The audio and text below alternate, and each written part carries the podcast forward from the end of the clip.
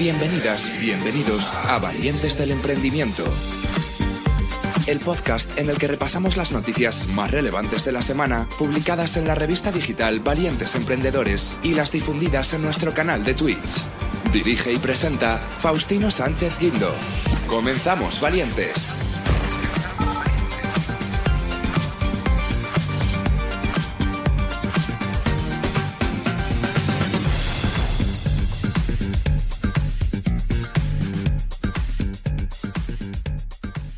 Valientes, bienvenidas, bienvenidos a un nuevo programa. Este ya sí que es de viernes. Eh, teníamos ganas ¿eh? ya de que llegara otra vez las fiestas, porque después de tanta fiesta que hemos tenido con las fiestas navideñas, pues claro, de repente eh, verte que cinco días seguidos tienes que ir a currar, pues se hace un poquito duro. Así que nada, ya teníamos ganas de que llegara el viernes para poder descansar el fin de semana, porque hasta que lleguen los primeros puentes, tela marinera. Así que nada, hay que empezar con mucho ánimo, mucha fuerza y mucha vitalidad emprendedora. Comenzamos.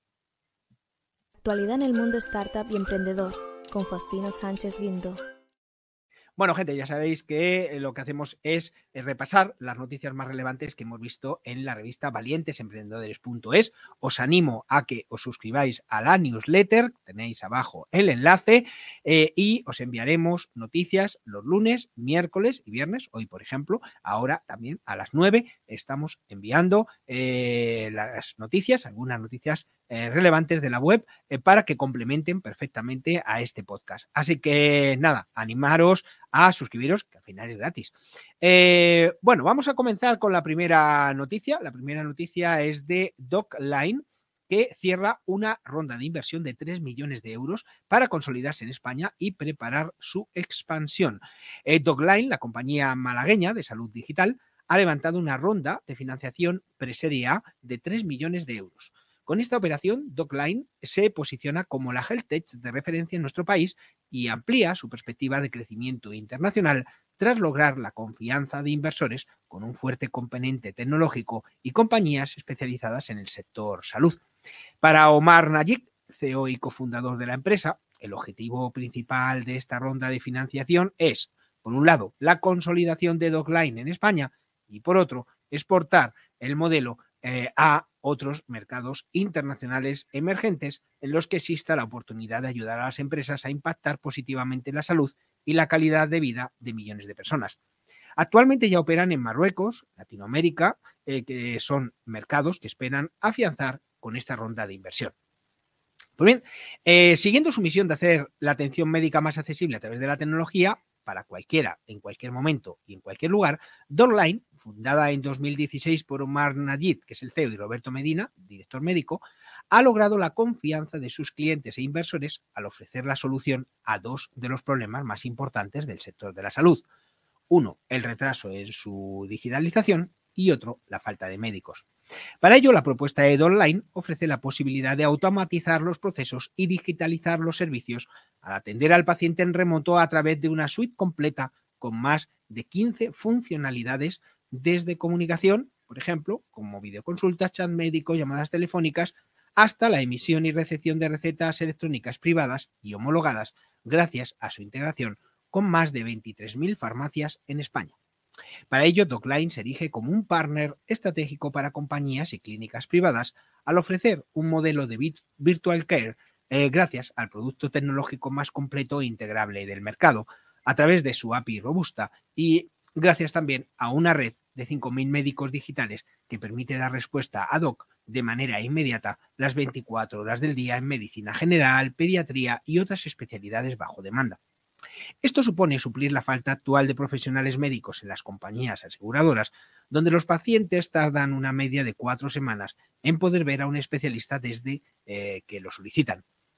Bien, ¿quién hay detrás de la ronda de inversión? Pues la ronda ha sido liderada por el prestigioso grupo de inversión global americano SEAF y su fondo spin-off Emerging Tech Venture. Eh, sí, eh, establecido en Washington DC, maneja más de mil millones de dólares en 36 fondos y 33 eh, países, con foco especial en mercados emergentes y sectores de gran impacto en la sociedad como el de la salud, mientras que Emerging Tech Venture es un fondo con sede en Casablanca, liderado por emprendedores locales con una dilatada experiencia en el sector de la inversión, en el sector de las empresas tecnológicas. También han formado parte de esta ronda otros fondos como Serri Ventures, un grupo de inversión especializado en innovación y tecnología, que ha invertido 250 millones de euros en los últimos tres años en compañías de todo el mundo. Pues bien, el acompañamiento de estos grupos de inversión se une a la confianza de grandes corporaciones como Mafre, como el Colegio de Médicos de Madrid con más de 50.000 médicos, como Vitas, Grupo San Juan de Dios, IBI o Grupo MOC, presente en cinco países de Latinoamérica y que confirma el modelo eh, de, eh, de éxito eh, creado por Dogline y su apuesta por la inversión y más de en el sector de la salud. Estás escuchando Valientes del Emprendimiento con Faustino Sánchez Quinto.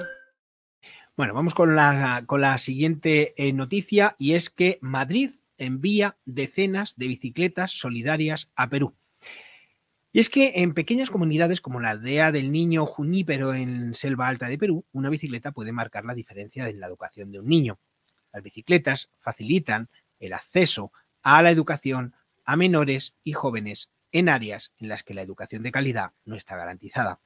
Las últimas bicicletas solidarias, procedentes de un evento corporativo organizado en Madrid a finales de diciembre, se donarán al albergue Nopoki, que está en Atalaya, en Perú, creado con la intención de acoger a jóvenes estudiantes que proceden de comunidades nativas alejadas y sin posibilidades económicas para cubrir sus estudios en Atalaya. Tal y como explican los responsables de Madre Coraje, ONG, las bicicletas son muy necesarias y muy bien acogidas. El alumnado las utiliza para desplazarse desde el albergue hasta la ciudad, donde poder ir a la biblioteca o conectarse a Internet. Incluso a veces, como el albergue tiene campos de cultivo, utilizan las bicicletas para desplazarse dentro del mismo. Debido, entre otras causas, a la violencia del, narcotráfico en determinadas zonas de Perú, algunos niños y niñas acogidos por albergues y aldeas, como la aldea del niño Junípero, pues son huérfanos, por lo que su escolarización, atención sanitaria y manutención dependen de las propias aldeas y albergues. En ocasiones las bicicletas sirven además para que los jóvenes puedan, por ejemplo, repartir el pan que se hornea en la aldea diariamente o las artesanías y productos caseros con los que las aldeas se financian localmente. En otros casos, los menores acogidos pasan la temporada de colegio lejos de su familia, en aldeas o casas de acogida, como la Casa Santa Teresita de Jesús en Puerto Ocopa de Perú, debido a la gran distancia que separa su hogar del colegio más cercano. Igualmente se han donado decenas de bicicletas solidarias localmente en Madrid, por ejemplo, a niños y niñas acogidos a través de la ONG ICREFAM. La bicicleta solidaria es un proyecto sostenible con formato de rally solidario que la empresa 1 más 1 Team, especializada en eventos de team welding en Madrid, puso en marcha en 2012, a través del cual corporaciones como Google, Airbus o CaixaBank han donado más de 34.000 euros en bicicleta de montaña nueva. El extraordinario trabajo del equipo eh, humano de ONGs como Madre Coraje, que se encargan de la gestión de la donación y del envío de bicicletas, es clave. Es un placer, por tanto, transformar el trabajo en equipo de muchas personas en solidaridad con un proyecto internacional tan especial que conecta a personas, empresas y ONGs con un objetivo común. Estás escuchando Valientes del Emprendimiento con Faustino Sánchez Quinto. Bueno, eh, ahora vamos a hablar de otra iniciativa de la Comunidad de Madrid eh, que se llama Infobanco, que es la futura plataforma unificada de datos sanitarios para la red hospitalaria madrileña. La Comunidad de Madrid, a través de la Consejería de Sanidad, ha comenzado el desarrollo de un proyecto de compra pública de tecnología innovadora que permitirá la implantación de una plataforma de servicios que provea a clínicos, gestores e investigadores de herramientas de gobernanza, obtención, transformación, interrogación, visualización y análisis de datos para la obtención de conocimiento y el soporte en la toma de decisiones y cuya evaluación identificará buenas prácticas a llevar a cabo de acuerdo a la estrategia del ser más.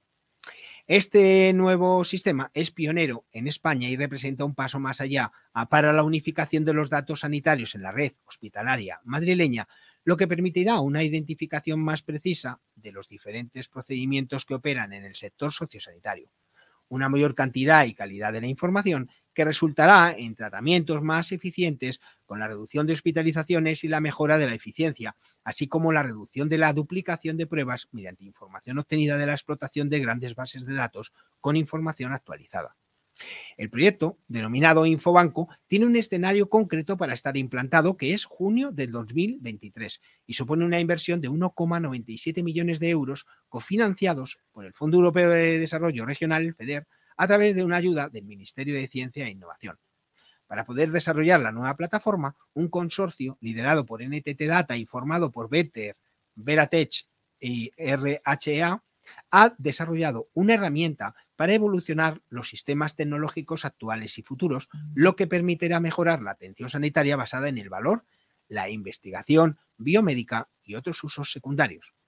Como base de la información se almacenará en un data lake, que es un repositorio estandarizado que permite agregar en un único sitio toda la información de salud, que a su vez permite centralizar la información y hacerla compartible. Además, todos los datos de salud se almacenarán en formato OpenEHR, utilizado por Better Platform, y estarán armonizados en los principales estándares internacionales. El proyecto se lleva a cabo en el Hospital 12 de Octubre de Madrid, coliderándose por parte de Atención Primaria y el SUMA 112, Servicio de Emergencias, entre otros, y constituyendo una iniciativa innovadora cuyos elementos de éxito podrían ser trasladados al conjunto del sistema sanitario de la Comunidad de Madrid. La plataforma también va a proporcionar mayor visibilidad en tiempo real de las operaciones, de la experiencia del paciente y de sus opiniones, así como del comportamiento de los diferentes agentes implicados. También mejorará la inteligencia del sistema y la calidad y precisión de las decisiones a tomar. Por su parte, los profesionales sanitarios podrán detectar, predecir, alertar, relacionar y catalogar la mejor información eh, con la creación de patrones de comportamiento, tratamiento, evolución y desarrollo de algoritmos. La nueva plataforma que NTT Data va a implantar en el Hospital Universitario 12 de octubre cuenta con las máximas eh, medidas de seguridad, entre ellas certificaciones en el Esquema Nacional de Seguridad y pruebas anti-hacking. Estás escuchando Valientes del Emprendimiento con Faustino Sánchez Quinto. Bueno, vamos con otra noticia. Eh, ya sabéis que estuvimos entrevistando a eh, un representante de Tuvalum eh, que se dedica a eh, la compra-venta de bicicletas eh, de segunda mano de, una cierta calidad, ¿no? De, calidad media alta, ¿no? y es que es la plataforma online referente, la compra-venta de bicicletas reacondicionadas, y ahora se convierte en el e-commerce de referencia con un sistema de garantías único en Europa. En 2015 la compañía innovó convirtiéndose en el primer marketplace entre particulares que revisaba las bicicletas. Donde otros se limitaban a ser un escaparate de anuncios, Tuvalu ofrecía una capa de seguridad y control de calidad para todos sus usuarios. En 2023 vuelve a innovar en el mercado y Tuvalu deja de ser un marketplace para convertirse en el e-commerce de referencia en Europa. Un modelo de negocio basado en tasar bicicletas, comprarlas, reacondicionarlas de acuerdo con los estándares más altos del mercado y luego venderlas con las máximas garantías. Con esta evolución, Tuvalu va más allá en el concepto de revisiones de bicicletas se introduce la inspección con los estándares más altos de mercado de segunda mano, lo que llaman el sello Tuvalu Certificate. En el ADN de Tuvalu dice eh, Alejandro Pons, CEO y cofundador de Tuvalu, que siempre ha estado escuchar a los ciclistas y ofrecerles la mejor experiencia posible. Por eso, tras escuchar a su comunidad, dice Alejandro que han dado un paso adelante para ofrecer la mejor experiencia en compra de bicicletas reacondicionadas de Europa y es un sistema de garantías único en el sector de segunda mano. Cuando compras una bicicleta Tuvalu Certificate, no compras una bicicleta cualquiera. Comenta Alejandro que han construido el estándar más alto en bicicletas reacondicionadas de Europa. Eh, no se trata de una simple revisión visual. Los mecánicos de Tuvalu garantizan que cada bicicleta que sale de su LAF cumple los mismos requisitos técnicos que la Unión Europea exige a las bicicletas nuevas. De acuerdo con la directiva General de Seguridad de los Productos y de la Directiva 168-2013. Todas las bicicletas cuentan con la garantía legal pertinente. La compañía pasa a ofrecer una garantía de recompra de 18 meses de cualquier bicicleta adquirida en su plataforma para que el usuario pueda adquirir otra del catálogo de Tuvalu. Una solución para quien se cansa de la bici, la deja olvidada en el garaje o simplemente quiere subir de nivel. Además, con su plan Renove, al comprar cualquier bicicleta en Tuvalu, la empresa valora la que ya tenga el usuario para entregarla como parte del pago. La bicicleta se convierte cada vez más en uno de los transportes favoritos de los españoles y la digitalización de las compras facilita que ciudadanos de cualquier parte puedan comprar una. Tuvalum pone a su disposición bicis con una segunda vida, una forma de reutilizar las que estén en buen estado a un precio razonable. Ante la creciente escasez de stocks de bicis de primera mano, las compras de bicicletas de segunda mano han incrementado a la par y eh, el mercado negro la verdad es que está en auge. Tuvalum hace la labor de tasador y garantiza un comercio legal mediante el que todos salen beneficiados. Comprando en Tuvalu se consiguen ahorros de entre el 30 y el 70% con respecto de una bicicleta nueva, pero con las mismas garantías. Estás escuchando Valientes del Emprendimiento con Faustino Sánchez Quinto. Bueno, Madrid acoge de nuevo Reinicia tu negocio, que ya sabéis que es el mayor evento empresarial conocido hasta ahora. Eh, ¿Cómo ayudar a las pequeñas empresas a crecer? Pues esta fue la pregunta que se hizo Carlos Delgado antes de lanzarse a crear Level Up, la única escuela de negocio destinada a autónomos y pymes de España. Diez años después de aquella idea, Delgado reúne en Reinicia tu negocio del 18 al 20 de enero en el recinto ferial de IFEMA en Madrid a más de 2.200 personas preparadas para profesionalizarse como empresarios. La inflación, los impuestos o la lentitud de las ayudas del Estado son problemas diarios para las pymes que, a pesar de ser el motor de la economía española, acaban siendo esclavos de sus propios negocios debido a la falta de formación. El CEO de la escuela afirma que se puede ser un magnífico peluquero, abogada o dentista, pero que es imprescindible saber gestionar la empresa. De hecho, dice que a diario nos encontramos con emprendedores agotados, pero que no tiran la toalla para cumplir su sueño eh, y dice Delgado que ellos tampoco se rinden porque saben que un país no puede crecer con empresarios dormidos. De hecho, dice que nuestro futuro necesita líderes valientes, capacitados, conscientes, innovadores, audaces y preparados para encabezar un cambio social que beneficie a todos. El coraje y la determinación de esta escuela alicantina no tiene límites. Eh, hasta tal punto que se están recorriendo pueblos y ciudades de todo el país, incluyendo la llamada España vaciada, impartiendo una media de 100 formaciones gratuitas al mes en las que comparten herramientas de aplicación inmediata que ayudan a rentabilizar negocios en poco tiempo. El secreto de su éxito es un sistema de formación único cuyo objetivo es despertar capacidades e impulsar resultados. Eh, dice el CEO de Deliver que no imparten cursos, crean intensas experiencias de transformación que muestran a los autónomos y pymes un nuevo mundo en el que la acción es la vía para obtener resultados inmediatos en sus negocios y en sus vidas. De hecho, termina diciendo que eh, recorren caminos inexplorados probando técnicas que validan y comparten solo si son aplicables y funcionan. Miles de alumnos ya han desplegado su potencial gracias a estas herramientas. Em, en Level Up defienden su método porque funciona. No en vano, más de 50.000 personas han pasado ya por la escuela y cientos de ellos ya pertenecen a su club 100K al haber obtenido resultados como estos. Por ejemplo, una emprendedora que en tan solo seis años pasó de recoger basuras a gestionar residuos de algunos de los principales hoteles de Madrid. Y hoy factura más de un millón de euros y ha creado 17 puestos de trabajo. Otro ejemplo, una empresa de reformas que pasó de facturar 150.000 euros a 1.500.000 en siete años y genera empleo directo e indirecto a más de 70 personas.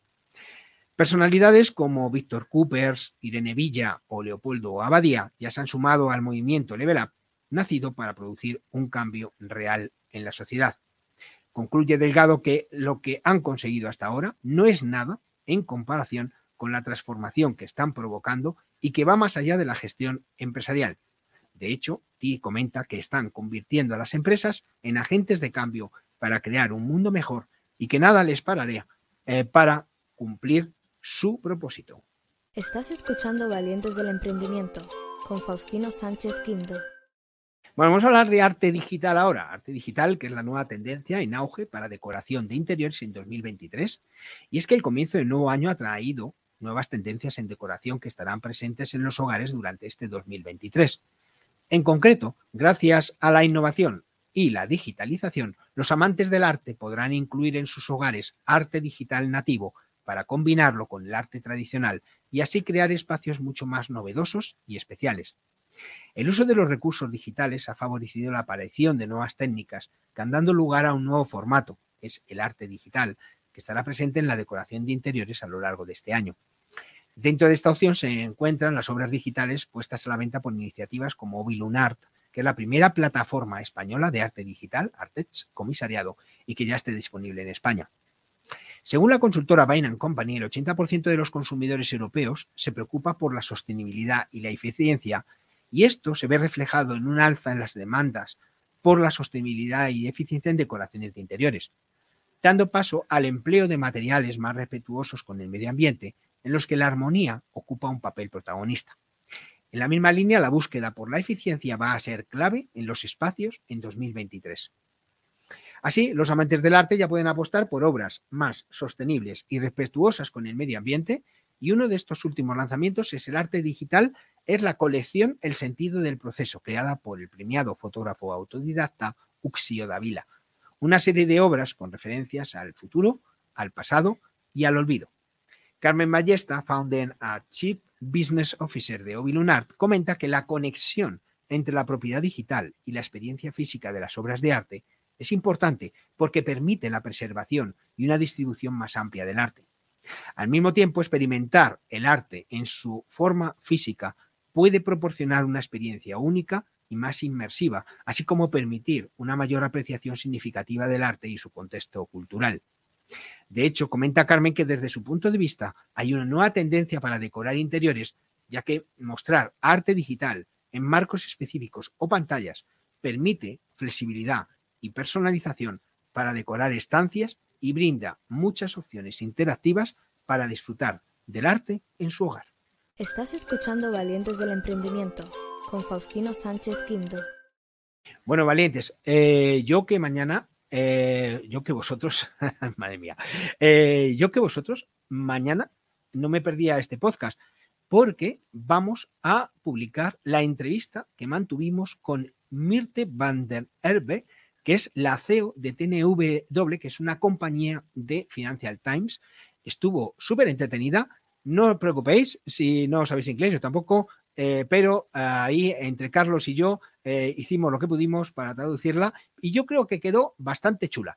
Eh, sobre todo por las cosas tan interesantes que nos comentó Mirte y que, bueno, pues estuvimos trasladando Carlos y yo para todas las personas que, no, que no se defienden bien con el inglés. Y, yo creo que os merece muchísimo la pena porque dijo cosas interesantísimas. Ya sabéis que van a, realizar en marzo eh, un summit, eh, ellos lo llaman conference, eh, que hasta ahora se estaba realizando todos los años en Ámsterdam y este va a ser el primer año que se va a realizar en Ámsterdam y en Valencia.